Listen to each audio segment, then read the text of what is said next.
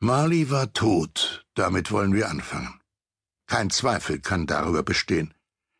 Der Schein über seine Beerdigung ward unterschrieben von dem Geistlichen, dem Küster, dem Leichenbestatter und den vornehmsten Leidtragenden.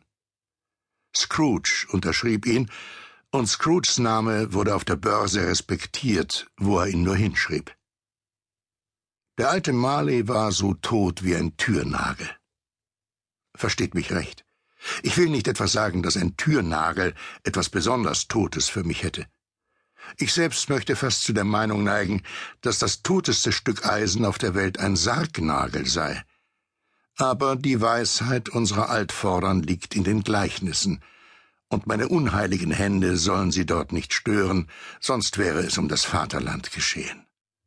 Man wird mir also erlauben, mit besonderem Nachdruck zu wiederholen, dass Marley so tot wie ein Türnagel war. Wusste Scrooge, dass er tot war?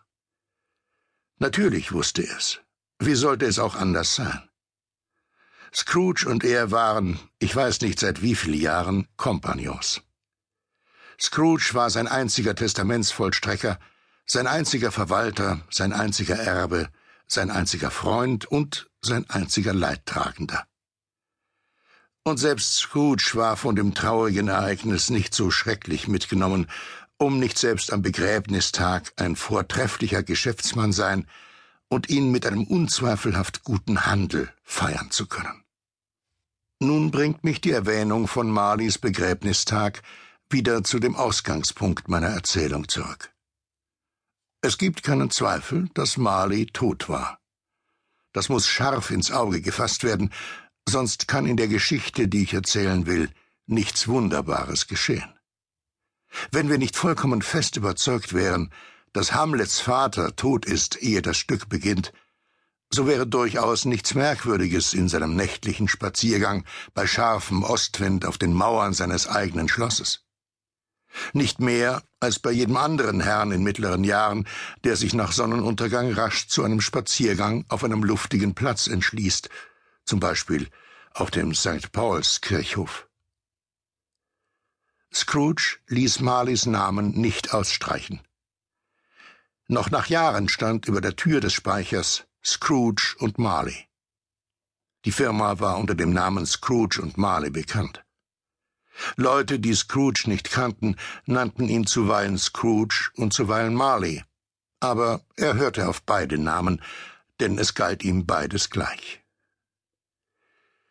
Oh, er war ein wahrer Blutsauger, dieser Scrooge. Ein gieriger, zusammenkratzender, festhaltender, geiziger alter Sünder. Hart und scharf wie ein Kiesel, aus dem noch kein Stahl einen warmen Funken geschlagen hat, verschlossen und selbstgenügsam und ganz für sich wie eine Auster.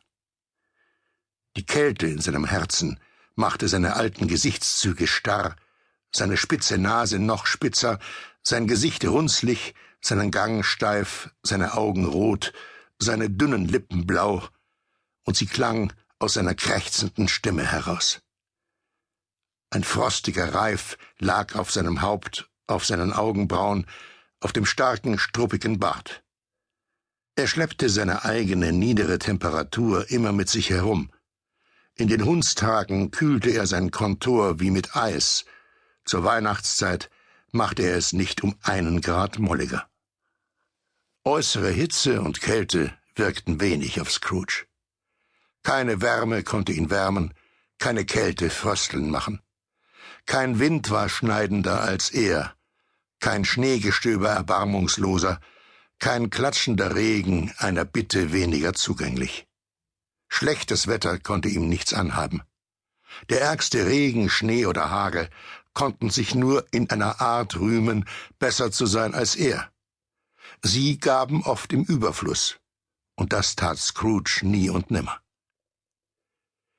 Niemals kam ihm jemand auf der Straße entgegen, um mit freundlichen Blicken zu ihm zu sagen Mein lieber Scrooge, wie geht's? Wann werden Sie mich einmal besuchen? Kein Bettler sprach ihn um eine Kleinigkeit an, kein Kind fragte ihn, wie spät es sei, kein Mann und keine Frau hat ihn je in seinem Leben nach dem Weg gefragt. Selbst der Hund des Blinden schien ihn zu kennen und wenn er ihn kommen sah, zog er seinen Herrn in einen Torweg und wedelte dann mit dem Schwanz, als wollte er sagen, Gar kein Auge, blinder Herr, ist besser als ein böses Auge. Doch was kümmerte all das den alten Scrooge? Gerade das gefiel ihm. Allein seinen Weg durch die engen Pfade des Lebens zu wandern, jedem menschlichen Gefühl zu sagen, bleibe mir fern. Das war es, was Scrooge gefiel. Einmal, es war von allen guten Tagen im Jahr der beste, der Christabend, saß der alte Scrooge in seinem Kontor. Draußen war es schneidend kalt und neblig, und er konnte hören, wie die Leute im Hof, um sich zu erwärmen, prustend auf und nieder gingen, die Hände aneinander schlugen und mit den Füßen stampften. Es hatte eben erst drei Uhr geschlagen, doch war es schon stockfinster. Den ganzen Tag über war es nicht hell geworden, und die Kerzen in den Fenstern der benachbarten Kontore flackerten wie rote Flecken auf der dicken braunen Luft. Der Nebel drang durch jede Spalte und durch jedes Schlüsselloch und war draußen so dick, dass die gegenüberliegenden Häuser des sehr kleinen Hofes wie ihre eigenen Geister aussahen. Wenn man die trübe, dicke, alles verfinsternde Wolke heruntersinken sah, hätte man meinen können, die Natur wohne dicht nebenan und braue en gros. Die Tür von Scrooges Kontor stand offen, damit er seinen Kommis beaufsichtigen konnte, der in einem erbärmlich feuchten kleinen Raum, eine Art Burgverlies, Briefe kopierte. Scrooge hatte nur ein sehr kleines Feuer, aber des Dieners Feuer war um so viel kleiner, dass es nur wie eine einzige Kohle aussah.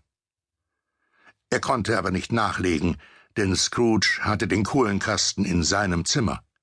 Und jedes Mal, wenn der Kommis mit der Kohlenschaufel in der Hand hereinkam, meinte sein Herr, es sei wohl nötig, dass sie sich trennten. Worauf der Kommis seinen weißen Schal umband und versuchte, sich an dem Licht zu wärmen, was aber immer fehlschlug, da er ein Mann von nicht sehr starker Einbildungskraft war. Fröhliche Weihnachten, Onkel. Gott erhalte Sie, rief da eine heitere Stimme. Es war die Stimme von Scrooges Neffen, der so schnell hereingekommen war, dass dieser Gruß das erste war, was man von ihm bemerkte. Pah, sagte Scrooge, dummes Zeug. Der Neffe war vom schnellen Laufen so warm geworden, dass er über und über glühte. Sein Gesicht war rot und hübsch, seine Augen glänzten und sein Atem rauchte. Weihnachten dummes Zeug, Onkel? sagte Scrooges Neffe. Das kann nicht Ihr Ernst sein. Es ist mein Ernst, sagte Scrooge. Fröhliche Weihnachten? Was für ein Recht hast du, fröhlich zu sein? Was für einen Grund, fröhlich zu sein? Du bist arm genug. Nun, antwortete der Neffe heiter, was für ein Recht haben Sie, grämlich zu sein? Was für einen Grund, mürrisch zu sein? Sie sind reich genug. Scrooge, der im Augenblick keine bessere Antwort darauf bereit hatte, sagte noch einmal Ha und brummte hinterher Dummes Zeug. Seien Sie nicht böse, Onkel, sprach der Neffe. Was soll ich anderes sein, antwortete der Onkel, wenn ich in einer Welt voll solcher Narren lebe. Fröhliche Weihnachten. Der Henker hole die fröhlichen Weihnachten. Was ist Weihnachten für dich anderes als eine Zeit, in der du Rechnungen bezahlen sollst, ohne Geld zu haben. Eine Zeit, in der du dich um ein Jahr älter und nicht um eine Stunde reicher findest. Eine Zeit, in der du deine Bücher abschließest und in jedem Posten durch ein volles Dutzend von Monaten ein Defizit siehst. Wenn es nach mir ginge, setzte Scrooge heftig hinzu, so müsste jeder Narr, der mit seinem fröhlichen Weihnachten herumläuft, mit seinem eigenen Pudding gekocht und mit einem Stechpalmenzweig im Herzen begraben werden. Onkel, bat der Neffe. Neffe, antwortete der Onkel erbost, feiere du Weihnachten nach deiner Art und lass es mich nach meiner feiern. Feiern, wiederholte Scrooges Neffe, aber Sie feiern es ja nicht. Lass mich ungeschoren, brummte Scrooge. Mag es dir Nutzen bringen. Es hat dir ja immer schon Nutzen gebracht.